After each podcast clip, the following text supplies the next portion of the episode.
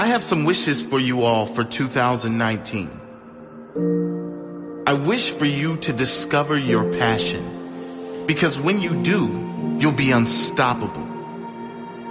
You won't even be able to stop yourself. Procrastination will fade away and action will take over. I wish for you to discover your reason why. The reason why you must. The reason you do everything you do. Who is it for? What example must you set? What blessings must you give to others?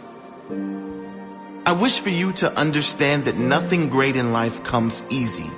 That includes you creating your own greatest life. You reaching your greatest potential will require some work and it'll sure be worth it. If it's worth the prize, it's worth the fight. I wish for you to become rich, not rich in money terms, although that will come too. I mean rich in spirit, rich in joy, rich in presence rich in love, rich in great relationships, rich in surrounding yourself with amazing people who are in alignment with you. The deepest, truest form of wealth can't be measured by a bank. I hope you become truly rich in your soul.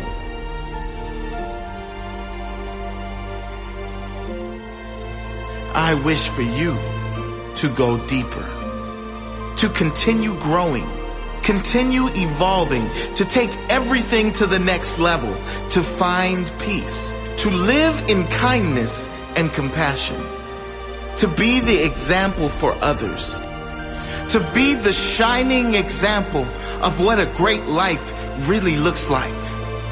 I wish for you all the best. I wish for you all the best in 2019 and beyond. Bless you all.